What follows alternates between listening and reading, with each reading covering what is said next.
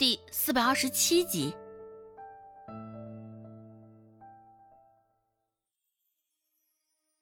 两个衙役明显也都是想出了这么一出，两人面面相觑，思索了良久，这才想出了法子。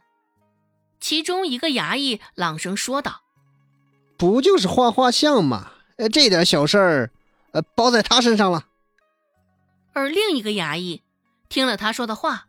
一张脸愣是憋得通红通红，然而，眼下他也只能硬着头皮将这份差事应承下来。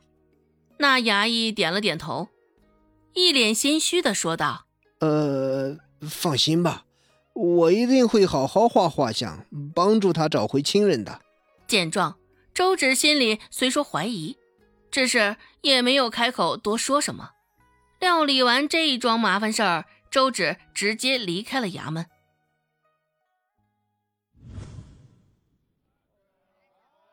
回到仁惠堂，刚坐定，就被告知外头有人找。能来仁惠堂找他的，周芷也只想到了周家的柳晶晶，或是顾寒生。只是这些人一向都是不通报、不告知，抬腿直接来找周芷的，一脸纳闷的走出去。看到的竟是黑脸蔡贺，也不知道是不是周芷的错觉，总觉得今儿个这蔡贺的脸色与往常相比更黑了几分。不过蔡贺找他做什么？周芷心里更纳闷了。要知道蔡贺这个闷葫芦，平日里一向少言寡语，一天能说上三言两语已经是属实难得了。看着眼前的大黑脸，周芷问道。嗯，你找我有什么事儿？是顾寒生有什么交代吗？不说顾寒生还好，一提及顾寒生这三个字，蔡贺的脸更黑了，这黑炭似的蹙着眉头，也没有立马回应周芷的问题，只是一脸不悦的盯着周芷。这是什么怪毛病？被他看的，周芷心头也是多了几分的莫名其妙。就在周芷也不耐烦之际。蔡贺开口了，蔡贺说道：“既然是顾寒生叫的，那你就赶紧点与其是说，不如说是对周芷的警告，言语之间都充斥着一股不怀好意的戾气。周芷听了，心头越发的莫名其妙了。只是蔡贺撂下这么一句话之后，就转身离开了仁惠堂。这，啊？这蔡贺究竟是什么怪毛病？堂而皇之的说这种话，还怪让人恼火的。看着蔡贺转身离开的背影，周芷拧着眉头，只能作罢。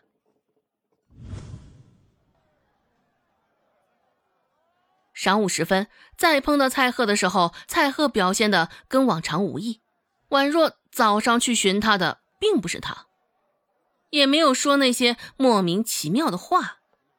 顾寒生和温志安两人还不知道早上发生的事儿，对于周芷与蔡贺之间的暗波涌动，两个人也并没有放在心上。温志安突然开口说道：“昨天上衙门闹了一出，还真的是一举两得。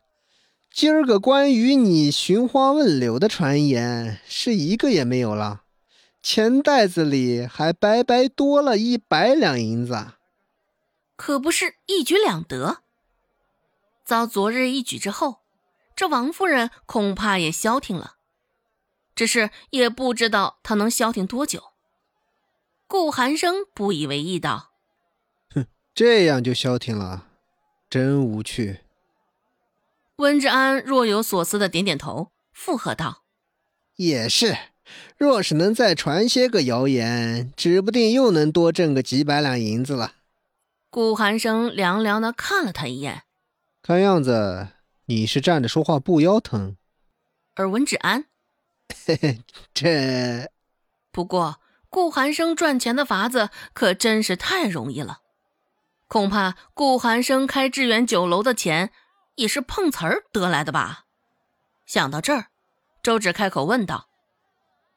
嗯，这开致远酒楼的钱，是不是也是这么得来的？一旁的温志安摆摆手，甚是殷勤的说道：“哎，不是不是，小嫂子，你有所不知，顾寒生他家本就有一笔积蓄，看着顾伯父、顾伯母深居简出，跟一般的村民没啥区别，只是可有钱了嘞。办致远酒楼啊，是顾寒生的主意，独到的见解，行事果决。”还有他敏锐的嗅觉，也是在他的打理之下，这才将致远酒楼做成镇上的第一大酒楼。好一通的彩虹屁！周芷嘴角抽搐了两下，看了一眼对面的顾寒生，似是在听再平常不过的话。恐怕顾寒生也是习惯了温志安这般浮夸，也幸亏顾寒生没有太多的野路子。没有整什么传销或是邪教。突然想到什么，周芷问道：“哎，你们酒楼招伙计吗？”顾寒生淡淡的说道：“不招。”说话时，视线也停留在了周芷的脸上，似是对周芷的问话颇为不解。而此时，蔡贺的视线也停留在了周芷的脸上。蔡贺现在有些生气。这小丫头竟然还想着给那男子整个差事，真是欺人太甚！蔡贺虚咳了两声，想要博得周芷的注意，以警戒他注意言行，只是没能成功召唤周芷，却反而召唤到了温芷安。温志安抬手拍了拍蔡贺的肩膀，语重心长的说道：“所以说嘛，平日里就要多说话。”你看，你这一口老痰给卡的。蔡贺白了他一眼，没有再开口。